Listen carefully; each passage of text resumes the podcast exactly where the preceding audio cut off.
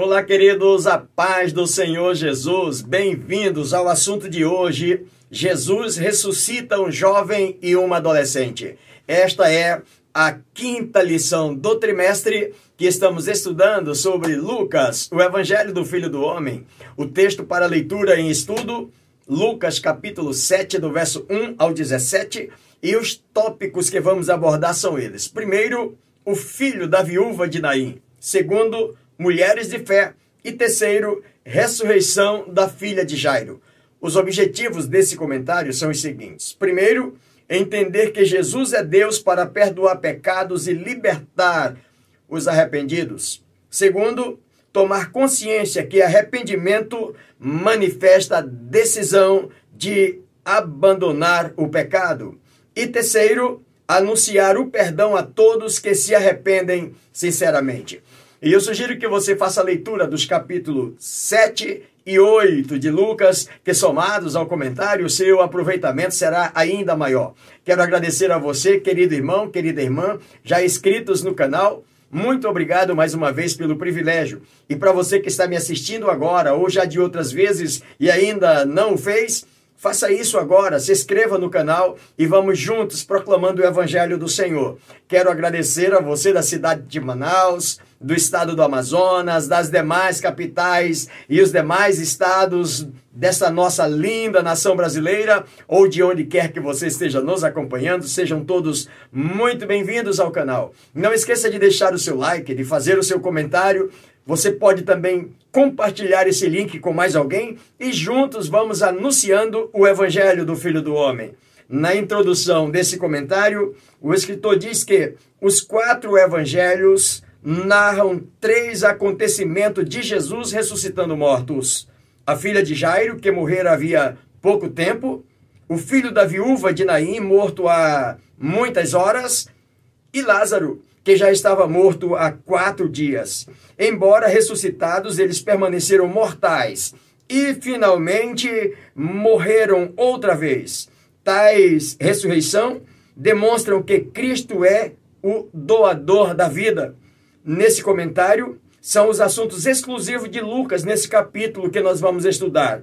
A ressurreição do filho da viúva de Naim, que está no capítulo 7, do verso 1 do verso 11 ao 17, o perdão da mulher pecadora, nos versos 36 ao 50, e as mulheres que apoiaram Jesus em Lucas capítulo 8, do verso 1 ao 3. Primeiro tópico, o filho da viúva de Naim, Lucas capítulo 7, do verso 11 ao 18. O capítulo 7 inicia Lucas contando a história de o filho de um centurião que já estava quase à morte, preste a morrer, e Jesus curou, ao passo que o filho da viúva de Naim já estava morto quando Jesus chegou e ressuscitou. No primeiro subtópico, o escritor diz o que Jesus viu, que está no capítulo 7, no verso 12. E a história diz que Jesus viu uma multidão triste que saía pelo portão da cidade porque não era permitido sepultar um, um morto dentro de uma cidade judaica. Esta cidade tinha uma única, um único portão de entrada e saída, portanto, também ao sair da cidade, uma descida um tanto íngreme, Jesus vai chegando com seus discípulos e de repente depara-se com uma cena. Uma multidão que era composta por mulheres com suas lamentações e o esquife uma espécie de um caixão aberto, conduzido por algumas pessoas. Alguns escritores chegam a dizer que fosse parente do morto, amigos, conhecidos, pessoas que estavam ali prestando a sua última homenagem àquele, àquele morto, aquele filho único daquela mulher.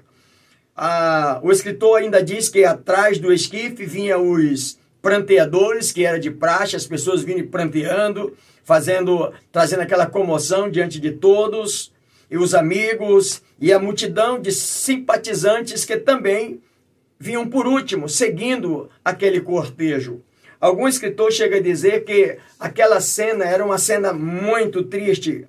Havia grande tristeza na multidão, pois, além do luto normal, tinha um agravante, porque esse filho, ele era o filho único, também a mulher já era viúva, portanto, toda a esperança que ela tinha com a morte desse filho único, a última fonte de sustento e proteção dessa mulher se esvaía. E alguns escritores dizem que era a pior tragédia que podia acontecer a uma viúva, mãe de um filho único. A esperanças é, de perpetuar sua linhagem, já que o marido tinha morrido, mas ficou o filho, eu tenho esperança que o filho vai perpetuar a nossa linhagem, também está se esvaindo. A família, na verdade, está desvanecida, ou seja, esta mulher não resta para ela nenhuma saída mais. Na ótica humana, na ótica de todas as pessoas. Por isso que alguém chega a dizer que era uma tragédia, ou a pior tragédia na vida de uma pessoa. Quando Jesus se depara com a multidão, esta é a cena que ele está contemplando. Segundo subtópico, o que Cristo sentiu? Lucas capítulo 7, verso 13. Os milagres de Cristo eram as credenciais de sua missão divina. Era como que cada milagre que ele está fazendo era como que ele mostrasse: essa aqui é a minha credencial, é aquilo que eu estou fazendo às pessoas. Porém, jamais era operados de modo mecânico, desprovido de sentimento. Algum escritor chega a dizer que o que Cristo estava fazendo, os milagres que ele operava, não era com o intuito de autenticar sua missão messiânica, mas simplesmente porque ele tinha compaixão. Ele não está dizendo, olha, eu estou mostrando que eu sou Messias, por isso eu preciso fazer. Não. Ele estava fazendo porque ele queria demonstrar a sua compaixão. O escritor diz que a mola propulsora das suas operações era a compaixão. Como assim, pastor? Comovia-o a enfermidade das pessoas. Quando ele percebia alguém enfermo, alguém sofrendo, ele, ele sentia como que essa enfermidade, como que esse sofrer fosse ele mesmo, diz o escritor. E a sua palavra para aquela mulher nesse momento é: não chores. Essa palavra não chores de Jesus para ela não era uma palavra de alguém qualquer, uma palavra que soava normalmente não chores, mas uma palavra que tinha um som diferente nos seus lábios, um som de compaixão, um som de misericórdia. O escritor ainda diz que os consoladores humanos não podiam dar boas razões à viúva para que cessasse o choro. Porém, o Senhor Jesus é uma verdadeira consolação, ou um verdadeiro consolador, diz o Escritor. Quando nos manda afastar do medo ou da tristeza, ele tem sempre boas razões para nos colocar acima dessas coisas. O escritor ainda diz que Cristo possuía um coração compassivo, que sentia a aflição daquela mãe. Era como que se ele estivesse vivendo a mesma, a mesma situação, a mesma tragédia. Ele tinha também os lábios compassivos, que lhe falaram palavras de consolo. Também o escritor ainda acrescenta dizendo que os seus pés eram também pés compassivos, que se apressaram para ajudar a mãe e também ele tinha mãos compassivas que tocaram no jovem, restaurando-lhe a vida. Ou seja, isso aqui é o que Jesus sentiu à luz do escritor. Ele, ele sente toda a situação. É como que se fosse ele próprio. Por isso ele estende a sua mão, usando de compaixão para restaurar a vida daquele jovem. Terceiro tópico: o que Cristo fez? Primeiro tópico nós estudamos o que ele viu aquela massa de pessoas chorando, angustiada, aquela mulher desesperada, sem esperança, acabou tudo. Segundo o subtópico, o que ele sentiu? Ele sentiu compaixão, sentiu na pele o que aquela mulher estava sofrendo. Mas o que ele faz agora? O escritor diz no livro de Lucas, capítulo 7, verso 14 ao 17, que a vida encontra-se com a morte. E o resultado desse encontro é que a procissão fúnebre para na hora diante do episódio. E logo que para, surge então uma palavra de autoridade de Jesus. E a palavra não é outra a não ser, já sentindo todo o clima, é ordenar ao morto, dizendo: Jovem, eu te digo, levanta-te. Esta palavra de Jesus, o texto diz que o príncipe da vida possuía autoridade para ordenar ao jovem o retorno à vida. Volta, de onde você estiver. Para Jesus não fazia diferença se ele tivesse morrido há cinco minutos ou se ele tivesse morrido há quatro dias. A sua ação, o seu poder é o mesmo. O escritor ainda diz que vale lembrar que Jesus superou o fato de que tocar um corpo morto ou mesmo numa maca em que se encontrava alguém morto e tornava essa pessoa que a tocasse imundo.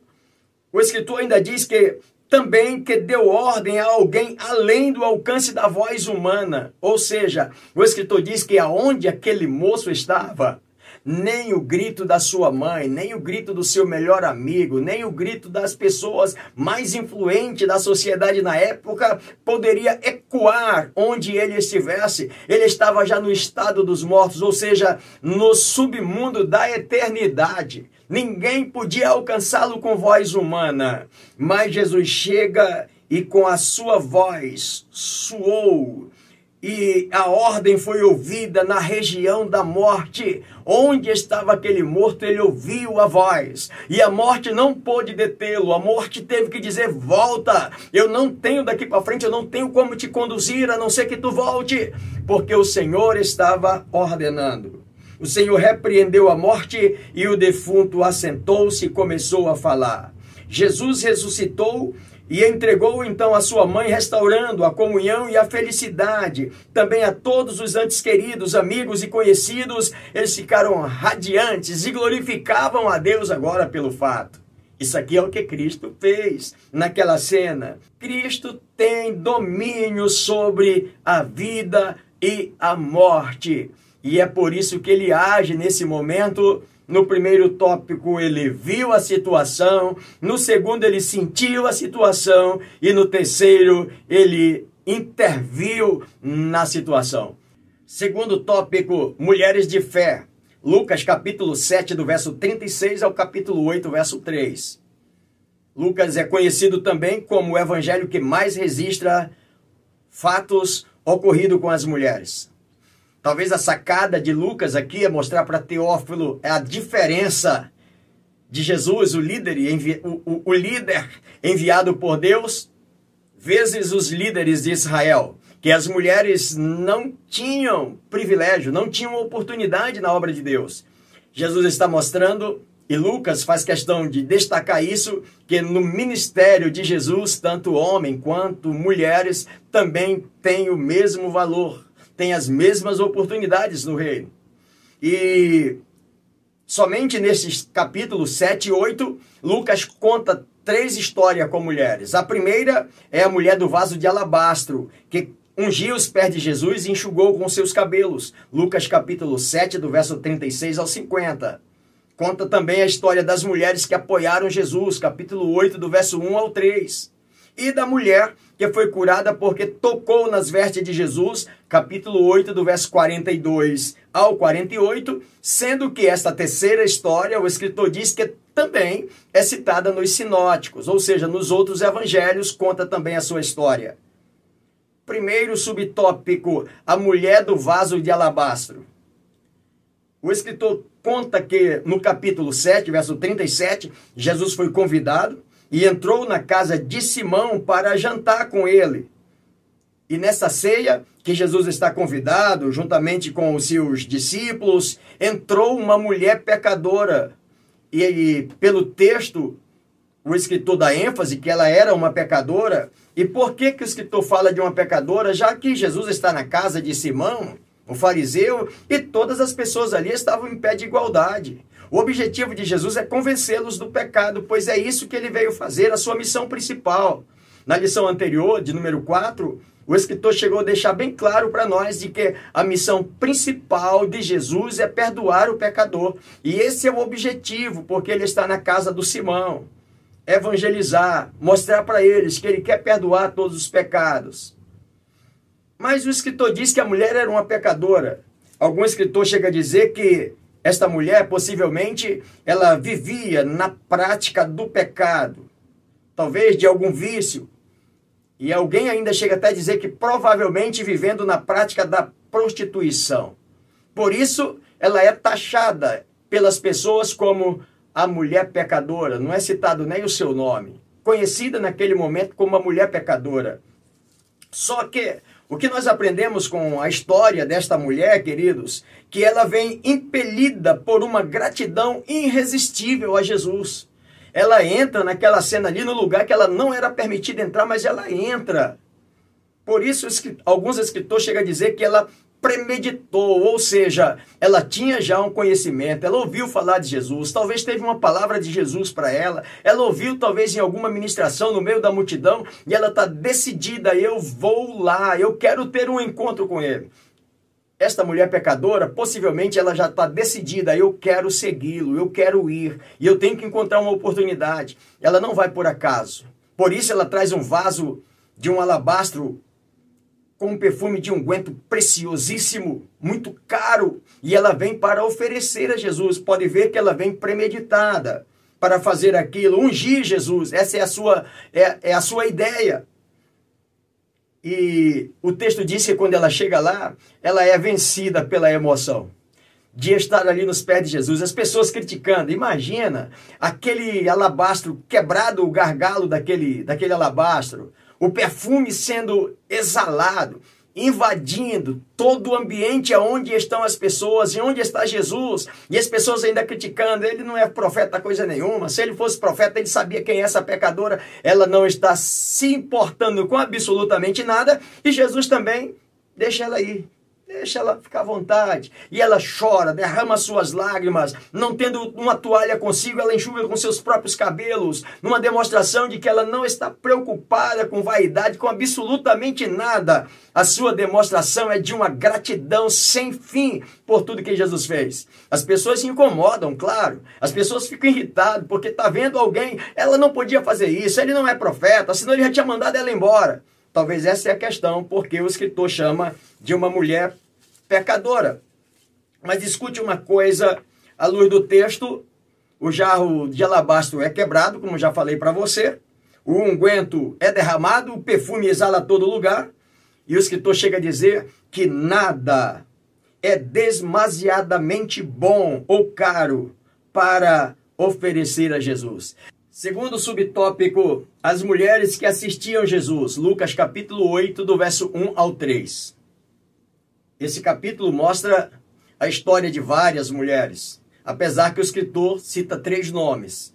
Mas existia muito mais mulheres que estavam agregadas uma às outras, juntas, trabalhando, fazendo algum tipo de trabalho, conseguindo algum tipo de recurso para ajudar o ministério do mestre, com aquele número pequeno de pessoas, mas que precisavam do sustento, precisavam da veste, do calçado, ou seja, elas estavam ali trabalhando para apoiar esse ministério. O escritor fala de Maria Madalena. Alguém chega a comentar que Maria Madalena é a mesma mulher do lá que unge os pés de Jesus, por ela ser chamada de pecadora, e alguém chega a dizer que esta mulher pecadora era porque ela vivia na prática da prostituição e que como Maria Madalena era conhecida então as Marias prostitutas. Na verdade, não tem nada a ver com esse fato, porque Madalena significa uma mulher que veio lá da aldeia de Magdala. O apelido Madalena vem por causa disso. Ela é possivelmente uma mulher de lá, de uma aldeia de pescadores na barriga do lago, do mar da, da Galileia, e ela tem então esse nome, Maria Madalena. Ela é conhecida na história porque Maria Madalena é uma pessoa que vivia possessa por sete espíritos malignos. E Jesus chega com Madalena e expulsa todos os demônios. E em gratidão, Maria Madalena o que é que faz? Eu vou acompanhar o ministério do mestre. E se junta a essas outras mulheres que estão fazendo alguma coisa e caminha.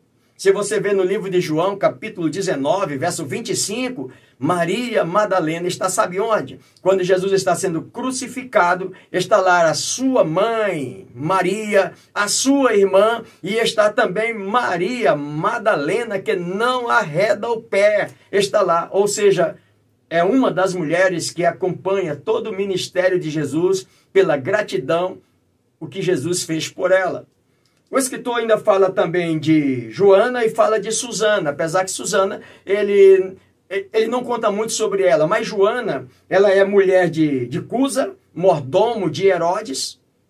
O escritor está mostrando para nós que O evangelho de Cristo alcançava todas as classes. Ele não estava preocupado simplesmente com uma mulher completamente endemoniada, marginalizada, um homem completamente endemoniado, marginalizado, separado da comunidade. O evangelho de Jesus estava também preocupado de alcançar as classes médias, baixa e alta. Ou seja, ele vem para todas as classes. Por isso está aqui o escritor fazendo menção de Joana, mulher de Cusa, alguém chegou a dizer que talvez Cusa também queria ser discípulo de Cristo, ou era escondido, porque sendo ele um homem representante de Herodes, jamais poderia seguir a Jesus. Mas o que o texto vai deixar claro é que esta mulher, ela era uma mulher influente ela tinha muita influência social e ela tinha muito prestígio no meio da comunidade. Portanto, ela está aqui,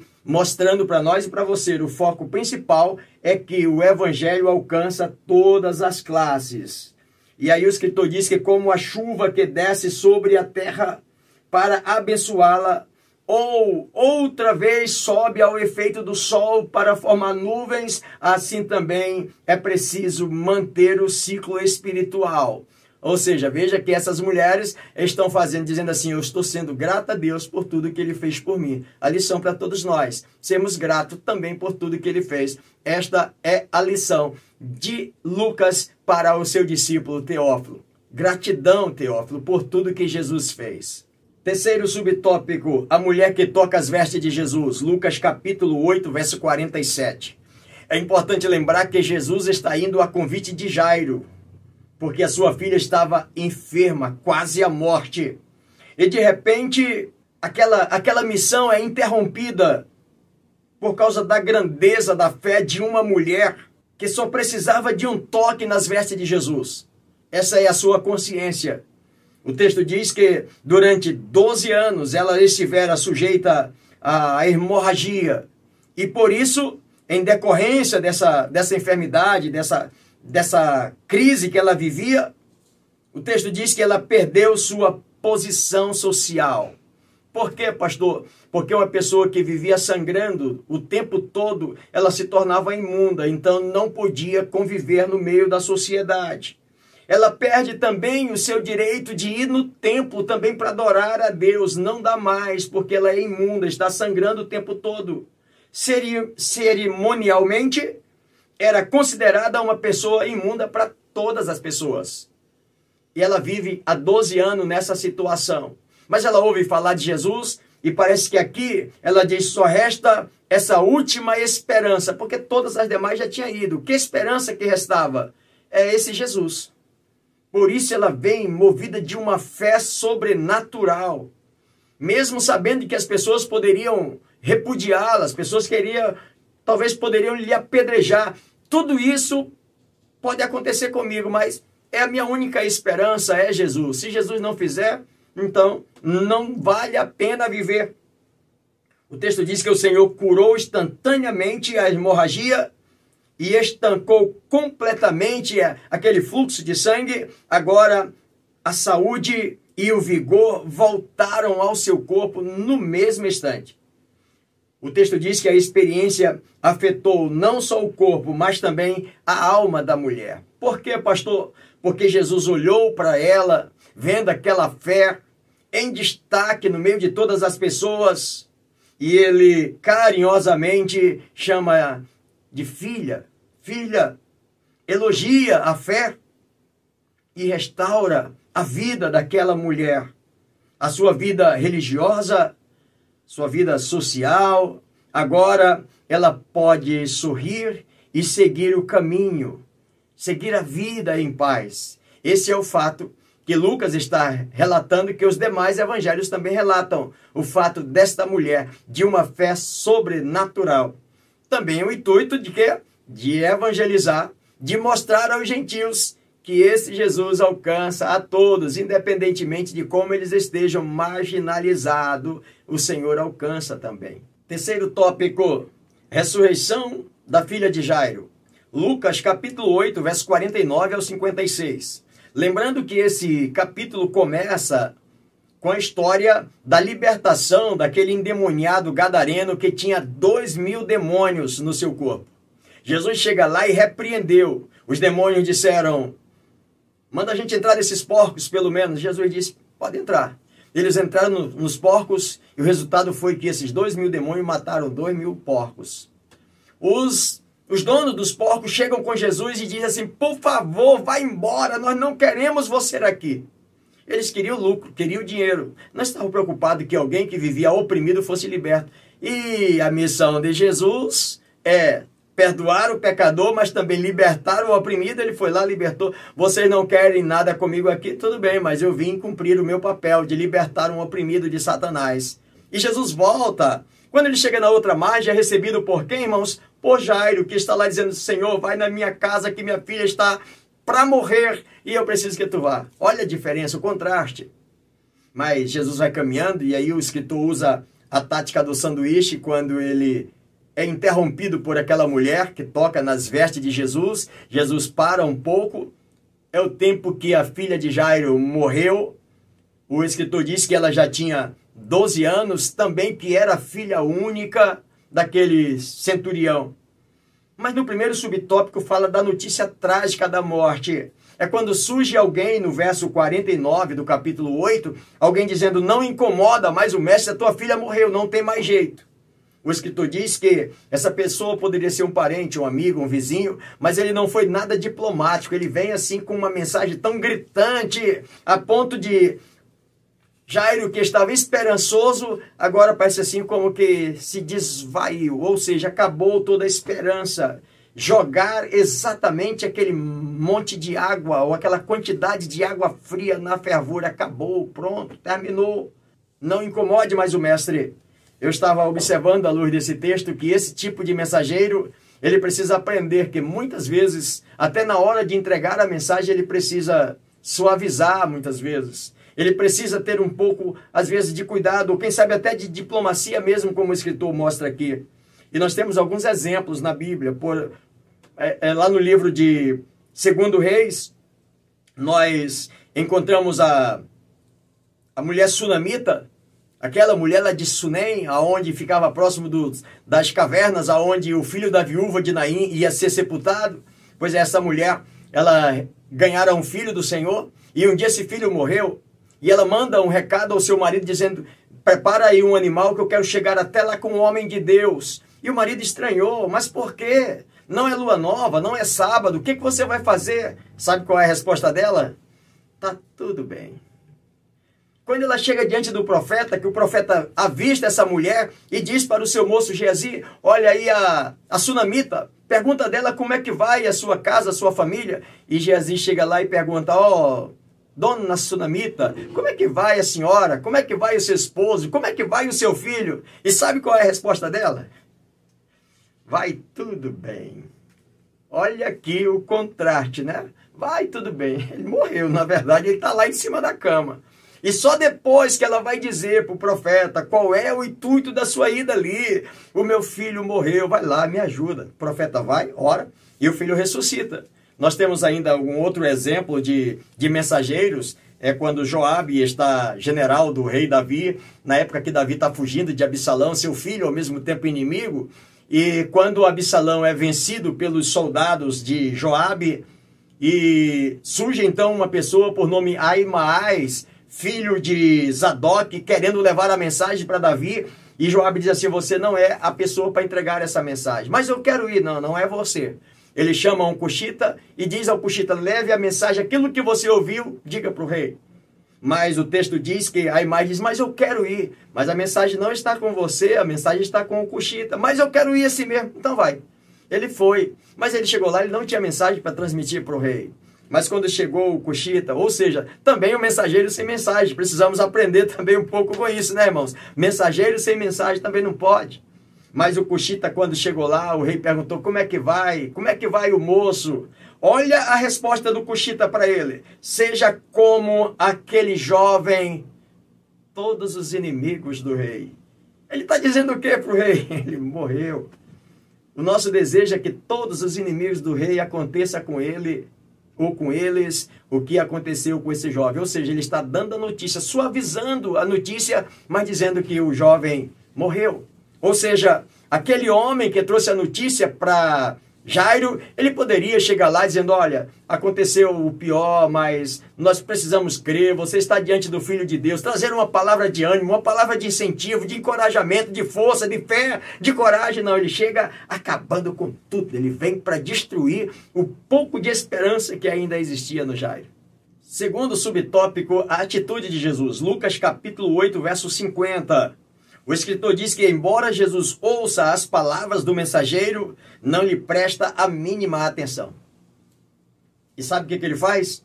O texto diz que, com majestosa tranquilidade, se recusa totalmente a dar ouvido ao arauto de infortúnio de notícias ruins, de notícias más, o cara tem prazer de levar a notícia ruim. Tem gente que para levar notícia boa ele não, não tem muita pressa não, mas se for uma notícia ruim ele sai correndo para falar. É exatamente esse cara aqui.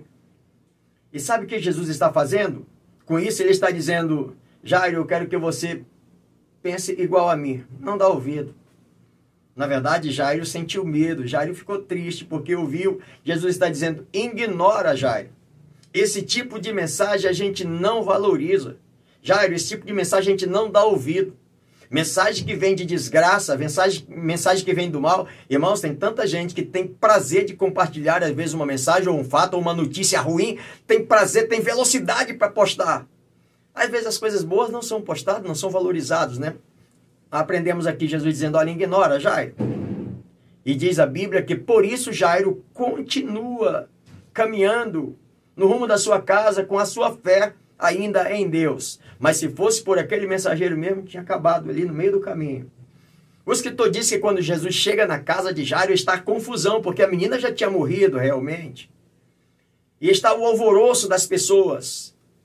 E Jesus chega e diz a seguinte palavra: ela não morreu, ela dorme. Mas as pessoas mais se alvoroçam ainda. Jesus entra na casa e eu acho interessante que o escritor diz que naturalmente nós não podemos culpar essas pessoas por não saberem que a vida estava para triunfar sobre a morte. Nós não podemos culpar por eles não saberem. Mas o escritor diz: Mas o que estava errado era não aceitar o fato de que Jesus estava dizendo que a menina não estava morta, mas dormia. Errado é isso, é vocês não aceitarem. Não conheciam, tudo bem. Vamos entender que vocês não conhecem, mas não aceitar o que o mestre está dizendo, está aí o grande erro deles. E por causa disso, o que, é que Jesus faz? Ele entra na casa, Jairo, você entra, porque você, apesar de tudo, você continua de pé. A mãe da menina também pode entrar. E entra com quem mais? Pedro, Tiago e João, aqueles discípulos primeiros que foram chamados. Olha, eu, vocês, vocês também vão entrar. Irmãos, aprendemos nesse texto que era uma palavra de revelação que merecia uma solene reflexão e não risos e escárnios. As pessoas ficaram zombando, ficaram rindo, escarnecendo ainda de Jesus. Aos escarnecedores, aos zombadores, aos, aos incrédulos, vocês não terão direito de participar do milagre. Vocês vão ouvir o milagre que aconteceu, mas vocês não participaram. Que lição para nós, né, irmãos? Ficaram zombando, não acreditaram, não confiaram, não deram ouvidos, só ouviram a notícia depois, mas não presenciaram o ato na forma, na hora que Jesus estava operando. Uma lição também para nós, né? Jesus conta com aqueles que são fiéis, que creem, mesmo nas piores circunstâncias, mas continua confiando no Senhor. Terceiro e último subtópico do comentário: Menina, levanta-te. Lucas capítulo 8, versos 54 e 55. Jesus entra na sala onde a menina está, opera o milagre e Jesus, com autoridade e poder, ele ordena que a criança se levante. A palavra dele é levanta-te. Ele usou a mesma palavra que os pais usavam para despertar aquela menina e agora ele devolve aos seus pais. O texto diz que, ante a ordem de Jesus, a morte imediatamente foi vencida, o espírito da menina voltou a ela e ela respirou e começou a se alimentar. O escritor mostra para nós isso aqui é um momento da gente glorificar, de dar aleluia, de dar glória a Deus pelos fatos do Senhor. Mas escuta uma coisa, meus irmãos. Seus pais ficaram maravilhados, atônitos, transbordando de alegria, mas Jesus o instruiu que a ninguém dissessem o que havia ocorrido. Na verdade, Jesus não precisava de estar fazendo propaganda daquilo que ele faz, porque ele é Senhor, ele é poderoso. Ele não precisava de estar tocando alarde. Ai, eu fiz aqui, mostra. Você hoje, né, irmãos? Mostra aí, mostra esse vídeo aí, porque por onde nós passar, nós vamos mostrar o que Jesus fez aqui. Não. Mas por que, que Jesus não fez isso, pastor? Provavelmente por amor à menina. Quanto menos publicidade, melhor. Era uma criança de 12 anos. Imagina como ficaria agora a sua cabeça atordoada, as pessoas todo tempo chegando na sua casa, perguntando o que houve. Se fosse hoje, hein? Como é que foi? Nesse momento que você morreu, para onde você foi? Você estava no céu? Você estava no inferno? O que foi que você viu? Conta para nós como é. E, meu Deus do céu, ia ser um caos, né? Por isso Jesus está dizendo, olha, quanto menos propaganda, melhor para ela. Poupar essa criança. Em um instante, Jesus triunfa sobre a morte e no momento seguinte, ele ameniza a fome. Seu poder não pode ser, irmãos, esquadrinhados. O poder de Deus não pode ser averiguado ou investigado. Tampouco sua compaixão pode ser medida. Este é o nosso Salvador e Senhor. O escritor conclui com a aplicação pessoal dizendo o seguinte: O filho da viúva de Naí, a filha de Jairo e Lázaro foram ressuscitados e voltaram a morrer. Aguardamos porém o dia glorioso em que eles e todos os salvos que morreram em Cristo ressuscitarão e viverão para sempre com Jesus no céu. Algumas pessoas têm me perguntado, pastor, por que, que o senhor não traz para nós a resposta do comentário? O senhor não traz a, a resposta das perguntas do comentário? Eu sempre respondo para as pessoas dizendo, olha, isso aí eu deixo para o professor lá na classe, para o aluno, para estudar, estar junto é tão bom, discutir juntos e chegar a conclusões mas nesse comentário eu vou lhe dar uma dica. A primeira pergunta, a resposta dela está logo na introdução. Pastor, só não ajudou em nada. Não, lê lá que você vai encontrar a resposta. E a segunda? A segunda está no segundo tópico de mulheres de fé. E a terceira pergunta está onde, pastor? Está no segundo subtópico chamado Atitude de Jesus. Já ajudei muito, né? Você vai agora poder olhar e puxa vida, tá aqui, a resposta tá aqui dentro, é verdade. Deus te abençoe, querido colega, querido companheiro, querida irmã, querido irmão, professor, professor, aluno, aluna. Espero poder ter contribuído com você mais uma vez e, se Deus assim nos permitir, estaremos de volta no próximo comentário e juntos vamos avançando pela fé.